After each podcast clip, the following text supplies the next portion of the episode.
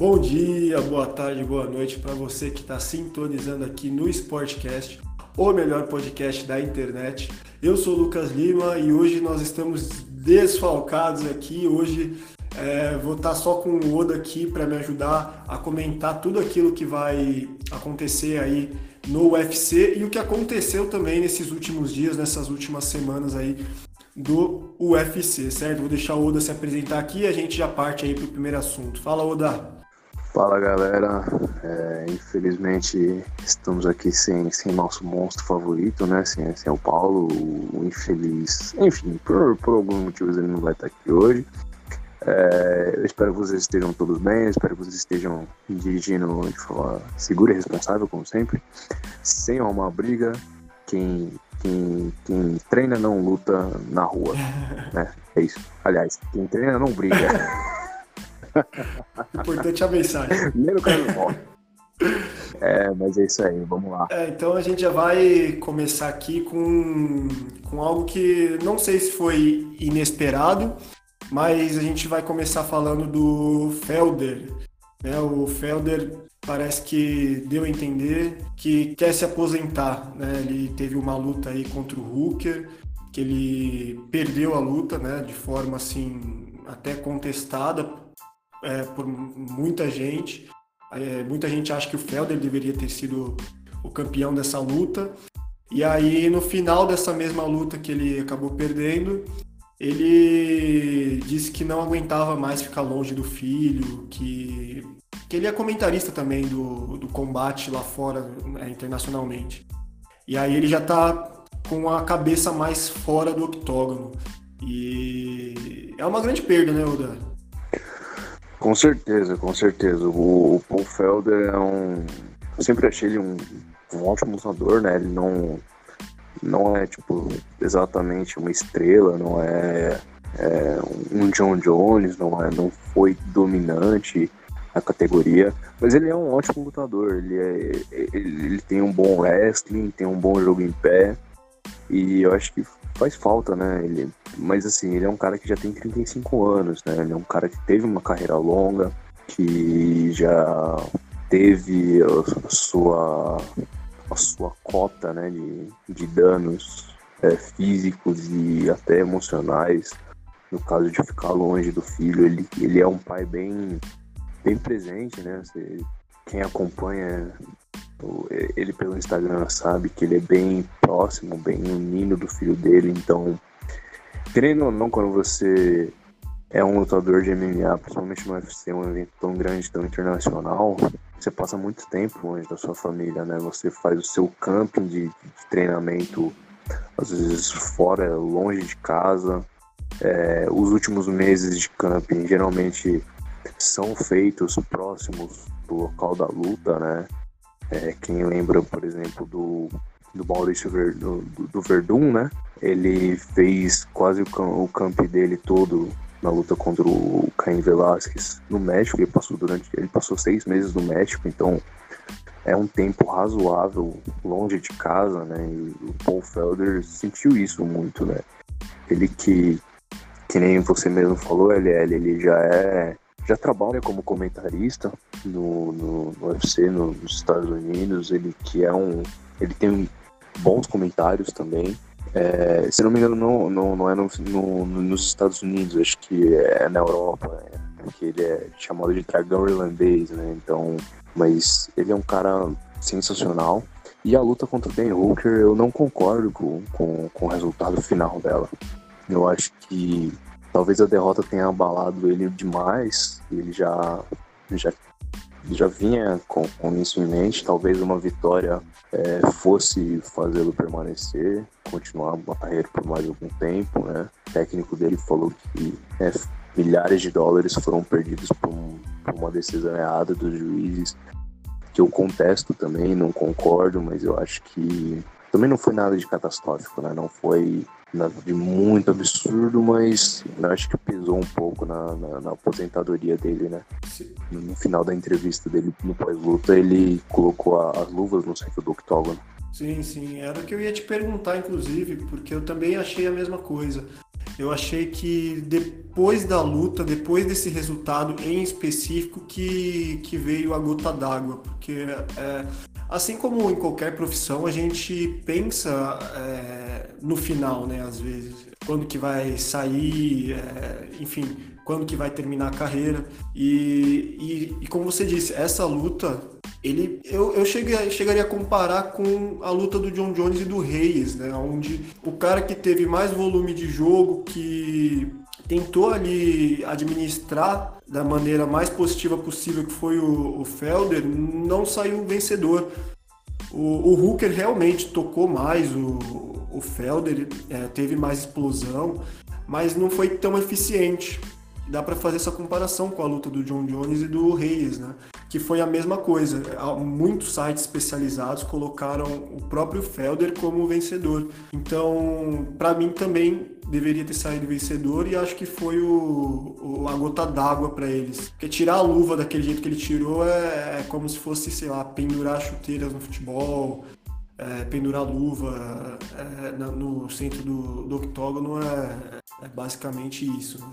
E aí, aliado a tudo que a gente já sabe sobre o filho, acho que é difícil ele voltar atrás, hein? apesar de sempre ter a, a possibilidade, acho que é difícil ele voltar atrás. Hein? Com certeza, acho que o copo já estava muito mais do que cheio.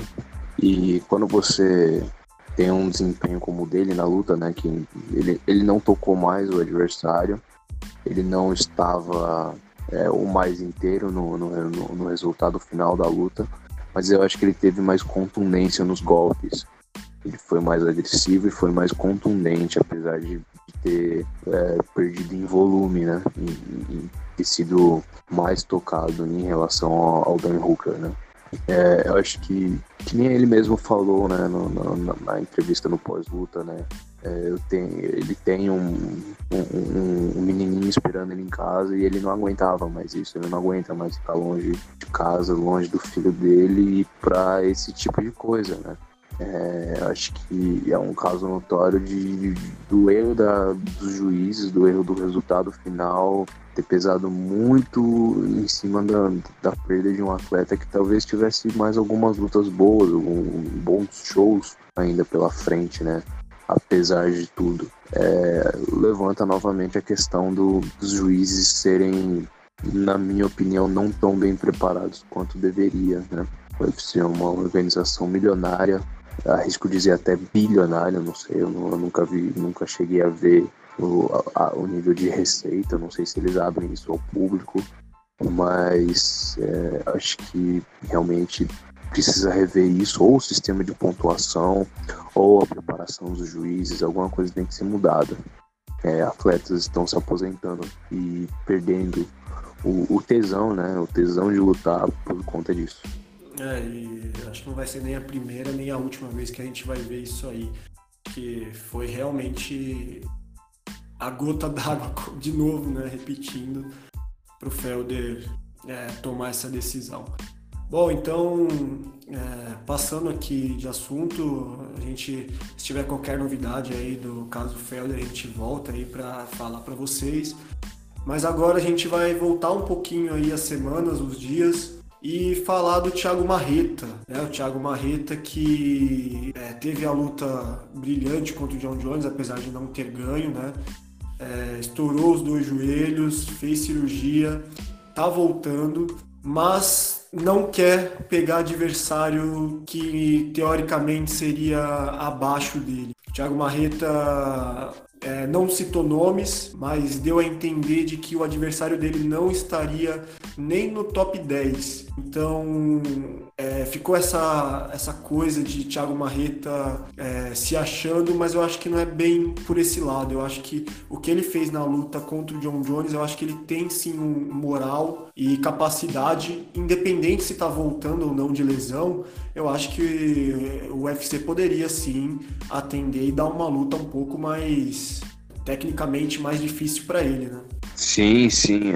Assim, a gente tem que levar em consideração que talvez tenha sido oferecida essa luta para ele como uma forma dele recobrar a confiança, visto que ele voltou de estar voltando de cirurgia nos dois joelhos e não é, não são cirurgias fáceis. É, ligamento no joelho é uma coisa muito complicada. É, acho que só o fato dele ter continuado na luta contra o John Jones e ter lutado daquele jeito com o joelho estourado é, é novamente sem palavras para uma reta, mas assim, eu acho que tem isso por um lado, mas pelo outro ele teve um desempenho espetacular contra o John Jones. Ele foi um dos, dos adversários recentes que eu mais gostei de ver a luta entre ele, entre ele e o Jones. Talvez eu tenha gostado só mais de ver ou Dominic Reis e John Jones ou a primeira luta do, do, do campeão contra o Gustafsson, né, que foi uma luta espetacular, foi uma luta muito boa mas dessa nova leva de lutadores, eu acho que realmente ele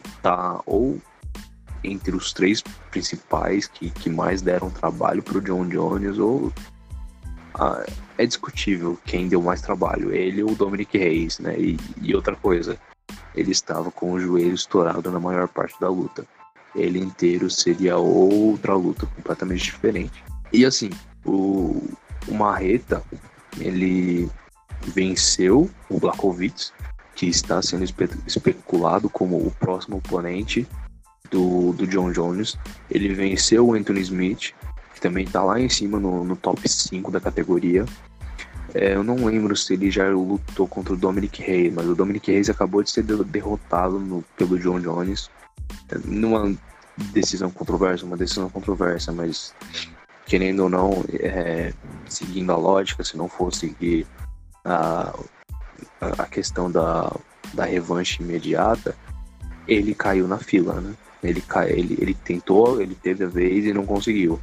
Então, eu acho que o Marreta se credencia perfeitamente para uma próxima luta, ou contra o John Jones, talvez nem isso também, porque ele também perdeu para o John Jones, mas se credencia para uma luta ali em cima, pelo menos no top 10, né? Não precisa ser entre lá em cima, mas também não precisa descer tanto para ele conseguir recobrar a confiança. Acho que ele não tá errado, não. É, não, e se antes o, o John Jones queria subir de peso para poder ter mais competitividade, hoje você pode ver que ele nem cogita mais o, a possibilidade, né?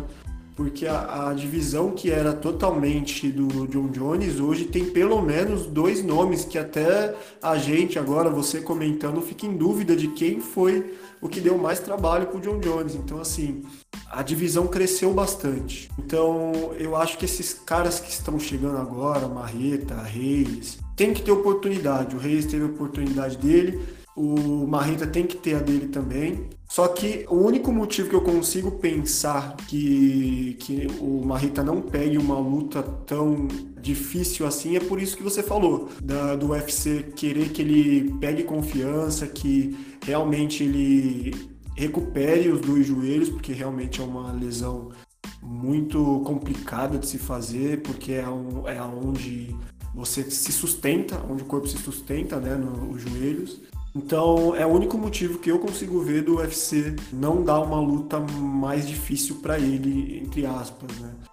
Não sei se, se teve algo que, que não foi conversado, às vezes falta de comunicação, né? Porque se você parar para pensar nesse motivo que a gente acabou de falar, é um bom senso do UFC, né? O UFC tá pensando no lutador. Só que o lutador tá pensando nele também e quer mais, né? Então, acho que talvez falta de comunicação, apesar dele ter é, feito a reabilitação lá no, no, núcleo do UFC, né? Acho que faltou essa comunicação aí do, de ambas as partes, né? Sim, é, eu acho que ninguém tá errado. Né? O UFC ele não quer perder, não quer arriscar perder o, o, o Marreta numa, numa possível luta mais difícil, talvez numa volta precipitada.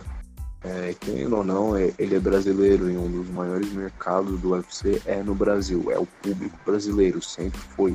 O Marreta também não tá errado de, de, de não querer pegar um cara fora do top 10. Ele, ele fez por merecer é, continuar no top 10. E se ele pegar um cara de fora, mais, mais baixo ainda do que isso, ele dá uma desvalorizada na própria marca, né? Ele desvaloriza teoricamente assim mesmo. E, e é, é, engraçado como a gente discute essa categoria com, com a questão de quem deu mais trabalho pro John Jones, né? É, é bizarro isso, né? Mas é legal que a gente tá falando disso porque o reinado tá acabando. Eu sinto que o reinado tá acabando. É, eu acho que ele tem tido mais trabalho do que ele teve na, na, na, carreira inteira dele, né? Então, não sei se tem a ver com a idade, apesar do John Jones não ser tão velho assim, ele é um, um campeão bem novo, foi campeão muito novo, foi o, se eu não me engano, ele foi o mais novo da história do UFC, mas as coisas mudam, né? Então, talvez esteja próximo realmente do, do, do fim do reinado do John Jones. É triste, porém Fico feliz de ter acompanhado esse Reinaldo desde o começo. Exatamente, acho que precisa dessa, dessa evolução, dessa mudança para movimentar um pouco a divisão.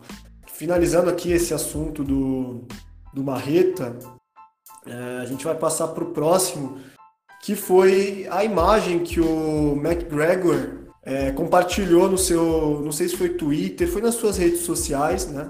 E que nessa imagem fazia uma comparação com Anderson Silva. E assim, lá tem três tópicos. Foram escolhidos, parece que foram escolhidos aleatoriamente, mas diziam basicamente que, que ele é melhor que o Anderson Silva. é, eu vou deixar o Oda comentar sobre isso, vai, Oda. É, por onde começa, né? Por onde eu começo? Assim, os dois têm uma coisa em comum, eles são extremamente é, showmakers e são ambos. O McGregor ainda tá, eu acho que no, no seu auge físico, no seu auge de, da carreira. E, e, o, e, o, Anderson, acho que no auge dele, ambos, né, são ótimos de assistir, são incríveis de assistir. Dito isso, eu acho que assim, a gente tem que levar em consideração algumas coisas. Por exemplo, o Anderson Silva, ele já vinha de. Na época do Pride, ele tinha algumas oscilações na carreira, mas ele já vinha é, apresentando desempenhos é, muito bons. Já, já vinha tendo lutas muito boas. Apesar do, da época do Pride não ter sido o auge dele. O auge dele foi no UFC. E, e digo mais, foram mais de 10 anos. Exato. Né? Mais de 10 anos que ele foi o top da, da categoria dele. Dito isso também, a categoria dele, na época do auge dele, da dominância dele, era uma das categorias mais disputadas do UFC. Era, um, era o peso mais chamativo dentro da, da questão de show. Mas a questão é, Anderson Silva sempre foi um rei da sua, seu peso, da sua categoria de peso, e os oponentes dele nunca foram fáceis. Sempre foram oponentes top de linha e ele fazia os oponentes dele parecerem amadores. Ele fazia show em cima desses caras. Claro que ele perdeu pro Weidman de uma forma que foi mais da primeira vez, mais por conta de displicência do que qualquer outra coisa, na minha opinião. E a segunda luta que ele perdeu pro Weidman foi aquela fatalidade do chute que quebrou a canela dele. Ok. Mas antes disso, ele era completamente absoluto. Sempre foi. Outra coisa. Quando ele foi levado pro chão, ele demonstrou ter uma versatilidade muito grande. Ele demonstrou que ele não sabia só lutar em pé. Não tinha só o Muay Thai, o boxe e, e, e enfim, enfim, o jogo em pé como um todo afiado. Ele também tinha um jogo de chão muito afiado, coisa que o McGregor não apresentou. Ah, pelo menos até o momento na carreira dele, dentro do octógono, ainda não mostrou. As derrotas dele foram, foram todas derrotas por finalização. E na sua grande maioria, se não me engano, acho que todas foram finalizações por estrangulamento. Então, assim, calma. McGregor ele é um grande showman. Talvez ele tenha feito muito mais dinheiro que o Anderson Silva, talvez ele gere muito mais dinheiro pro UFC do que o Anderson Silva, mas vamos com calma. Eu sou muito fã do McGregor, eu acho ele incrível, mas eu acho que ele tá muito longe de ter o mesmo legado do Anderson Silva. Muito longe mesmo. É, para você ter uma ideia, é, um dos tópicos aqui dele é exatamente disso que você falou. É, aqui ele fala que ele bateu né, seis é, ranqueados, né, top 3 na época, na, cada um em suas épocas. Né? E diz que o Anderson Silva só bateu um oficialmente. Só que assim, na época que o Anderson Silva lutava, o ranqueamento era totalmente diferente. Então ele pegou sim lutadores muito fortes, mas que no ranqueamento ainda não estava ali é, entre os primeiros. Né? Então era diferente isso. Então é, algumas informações elas, elas são verdadeiras, só que você não pega o contexto geral daquilo que ele colocou. Então é, ficou no ar por causa disso. As informações que ele deu na imagem foram muito superficiais, né? Ah, fiz isso, isso e isso, e o Anderson Silva fez aquilo. Só, não teve contexto, não explicou porquê. Por isso que deu esse, essa polêmica aí na internet. E concordo com você, o Anderson Silva acho que está um degrau acima aí do, do McGregor. E outra questão é que assim, ok, o McGregor foi campeão de mais, uma, mais de uma categoria ao mesmo tempo. Só que quantas defesas de título mesmo ele tem? Quantas defesas de título bem sucedidas ele tem? Nenhuma. É, essa é a questão, sabe? É, ele não defende os títulos dele ele não. Ele conquista, ok, ele faz coisas incríveis para chegar na, nas metas dele, mas ele não, não defende os títulos dele. É, ele não, ou ele não luta por título, ou ele, a vez que ele tentou defender, ele perdeu. Foi contra o Khabib. É, é complicado, né? Porque a gente, a gente comentou, nós fizemos um podcast falando sobre antes da luta do Reis e do John Jones, que o, que o astro, que o ídolo, que o cara que é o, o, o dono da categoria, o campeão, ele é estudado a todo momento. Né? Então, você fazer a contenção do seu título, eu acho que é mais difícil do que você chegar lá. Óbvio que, é, que dadas as proporções, é, tudo é, é extremamente complicado de se fazer. Mas você chegar lá, você chegar e lutar contra um cara que você tem todas as informações dele, talvez seja mais vantajoso para você do que para ele defender o título dele, já que ele está pegando diversos é, adversários com características diferentes, né? Todo mundo lá para tentar derrubar ele. Então, essa manutenção de, de cinturão, de título, a defesa não concluída, não bem concluída do, do McGregor, eu acho que é o que mais pega para essa para essa para a gente concluir que talvez o Anderson Silva ainda esteja à frente, até porque o recorde de vitórias ainda é do Anderson Silva, né?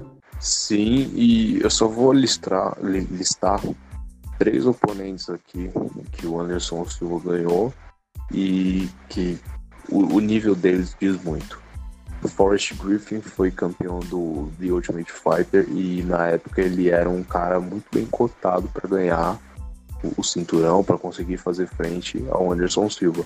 O que o Anderson Silva fez, nocauteou ele com, com aquelas esquivas de cabeça dele e conseguindo encaixar um jab no queixo do Forrest Griffin. Animal, velho. O próximo, o próximo que ele venceu foi o Belfort. Peter Belfort é um cara que é conhecido no meio do MMA como um fenômeno. Se a gente tem o Ronaldo no, no futebol, a gente tem o Belfort no MMA. E na época o Belfort ele ainda não estava, não tinha é, parado com o tratamento de reposição de testosterona dele. Eu acredito que ele nem estava fazendo o tratamento de, de reposição de testosterona dele no, no momento. Então o Belfort estava no auge da forma física dele. O que, que o Anderson Silva fez? Nocauteou ele de uma forma espetacular que até hoje é conhecido como um dos maiores nocautes do, do UFC com aquele chute frontal no queixo que o Belfort simplesmente desabou. E terceiro, o, o grande falastrão americano, o Chael Sonnen. Né? O Chael Sonnen que fez uma boa primeira luta contra o Anderson, contra o Anderson Silva, deu trabalho. Mesmo assim, o Anderson Silva conseguiu ganhar dele com um triângulo de perna, né? um estrangulamento por triângulo de perna. E na segunda luta, aqui no Brasil, ele fez do Chael Sonnen um palhaço. Então, assim, é, eu sinto muito, mas quando o McGregor enfrentou um cara parecido com o Chael Sonnen, por exemplo, que é o Chad Mendes, que, ele, que tem um, um, jogo em pé muito bem afiado, tem um wrestling muito bom, um running power muito bom, mesmo que ele tenha ganhado, ele tomou um atraso muito grande do Chad Mendes, muito grande mesmo. Então, assim, sabe? Precisa caminhar um pouquinho, né? Precisa comer um pouquinho de feijão de arroz. Feijão com arroz. É, eu gosto muito do McGregor, mas a gente precisa ser justo. com certeza, né? Ainda mais tratando do, do Anderson Silva. Não é nem por ser brasileiro mesmo, né? Pela história que o cara constrói dentro do, das lutas, né? Sem contar que, assim, a gente tem que levar em consideração tudo que o Anderson Silva fez pelo esporte. E, assim, tudo que o McGregor fez por si mesmo, né? Nossa, só vou jogar excelente colocação. Bom, mas então, fechando aqui essa parte do, do McGregor e do, do Silva, que realmente acho que até quem não é brasileiro deve, deve pender mais para esse lado, né, do Anderson Silva. A gente vai passar para a próxima luta que um brasileiro também vai fazer, defesa de cinturão. É, o Figueiredo vai enfrentar o Benavides e, e com chances de vitória, viu? Né, o Benavides ele já não está mais no auge, né? E o Davidson vai ser a primeira luta dele de cinco rounds, né? A primeira tentativa do cinturão. Então vai ser uma luta boa, eu acho que o, que o brasileiro tem chances, se ficar de pé, né? Tem que tentar ficar de pé, porque o oponente dele vai tentar derrubar, vai tentar fazer um jogo de chão ali. O que, que você acha dessa luta aí, Oda? Justamente isso que você falou, né? O, o Joseph Benavides, ele não é um cara que tá é, assim na, nos tempos mais áureos dele, né? Ele já é um cara de, de um pouco mais de idade, assim, Acho que ele está começando a chegar naquela parte da curva que não, de, não decaiu ainda, mas não está mais em ascendência, sabe? Está um pouco estagnado, começando a tender um pouco para queda. Uh, mas assim, ele ainda é um cara perigosíssimo, né? Ele é um cara perigosíssimo daquela divisão. Ele bateu de frente com, com o Demetrius Johnson. Demetrius Johnson talvez seja um dos maiores peso mosca, se não o maior peso mosca do, da história. Então é perigoso. É, Joseph Benavides ele é o, o clássico lutador norte-americano. Ele é ele tem um bom boxe, tem pernas rápidas, é, ele sabe chutar, apesar de não ser exatamente o, o maior, a maior arma, né, a arma mais perigosa dele. É, e, e, o wrestling, né? Um wrestling muito bom, uma, uma, luta olímpica de muito, muita qualidade, com, com, as quedas que ele. As quedas, a, a pressão que ele imprime nos seus oponentes são realmente. chega a ser assustador. Né? Mas é que nem você disse, eu acho que o Davidson Figueiredo fazer frente sim, para o Benavides, para a experiência que o Benavides tem, ele tem que manter, tentar manter a luta em pé e tentar não trocar tanto. Não chegar numa zona de, de, de trocação muito franca.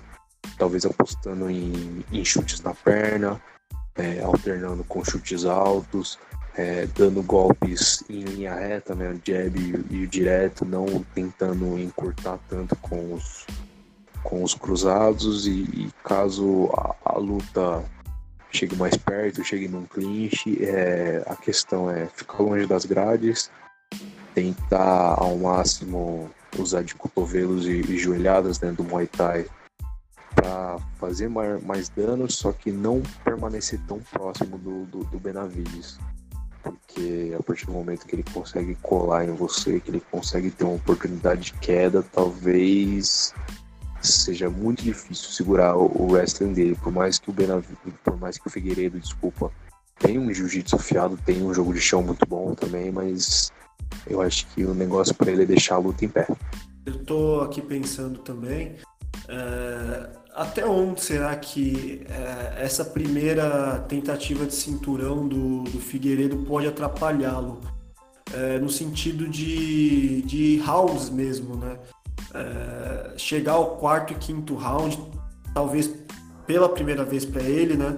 Porque assim, mesmo se o, se o Benavides conseguir levar ele para o chão, é, tem gente que, que acha que quando os, os, lutadores estão no chão, eles estão basicamente descansando, mas não é bem assim que acontece. Às vezes no chão eles fazem muito mais força do que quando eles estão em pé. Então, se encaixar um golpe ali do Benavides e conseguir derrubar o Figueiredo e trabalhar bem o chão ali, apesar do Figueiredo é, ir bem no chão, eu acho que esse fator de experiência é, que o Benavides pode aplicar em cima do Figueiredo pode ser um fator determinante aí. Totalmente, totalmente. Não é a primeira luta por, por cinturão do Benavides, muito pelo contrário, ele já, já teve lutas por título antes na carreira dele. E é o que você falou. O jogo de chão, às vezes ele, ele pode cansar muito mais do que o jogo em pé. É muito trabalho de isometria, muito trabalho de força. Principalmente se você estiver por baixo. Porque se você está por baixo, você está numa posição de, de, de guarda inteira, né? Que é a posição que você fica por baixo com as pernas em volta da cintura ou segurando o seu oponente, né? Você faz muita força com as pernas para manter ele próximo do corpo, para ele não conseguir avançar a posição, ter uma posição de mais, maior vantagem. É, e também com os braços, porque se você soltar, se você deixar ele solto, ele vai posturar, vai levantar e vai ter a oportunidade de fazer o ground and pound, de imprimir golpes de muita opressão, de muito até desespero de quem tá por baixo. Então é muita força e a questão de, de ser uma luta por título é que tem dois rounds a mais. São mais 10 minutos de luta. Figueiredo não tem experiência com isso. Não sei se ele se vai faltar gás, mas a questão é que ele tem que administrar o gás para que esse gás não falte. É por aí mesmo. Vamos acompanhar então o brasileiro aí nessa, nessa luta contra o Benavides, que vai ser bem interessante de assistir, ainda mais sendo por cinturão, né? Sim, vai, vai acontecer nesse sábado. O card realmente não, não é um card ruim, eu vi por cima assim as outras lutas, mas eu acho que a de maior interesse mesmo é a luta do Benavides contra o Figueiredo mesmo. Ah, sem dúvidas, sem dúvidas. E é até legal pro, pro ouvinte aí saber também que essa luta ela tá acontecendo, igual eu tinha comentado, né, já passando para o próximo assunto também, que é o que é o Cerrudo, o caso do Cerrudo, né, que ele estava com cinturão também no Mosca, só que ele quis fazer lutas, quis desafiar o campeão do peso galo e acabou sendo campeão também. Então ele estava com dois cinturões aí e aí aconteceu muita coisa aí, rolou muita água, ele acabou abrindo mão do, do cinturão dos pesos mosca.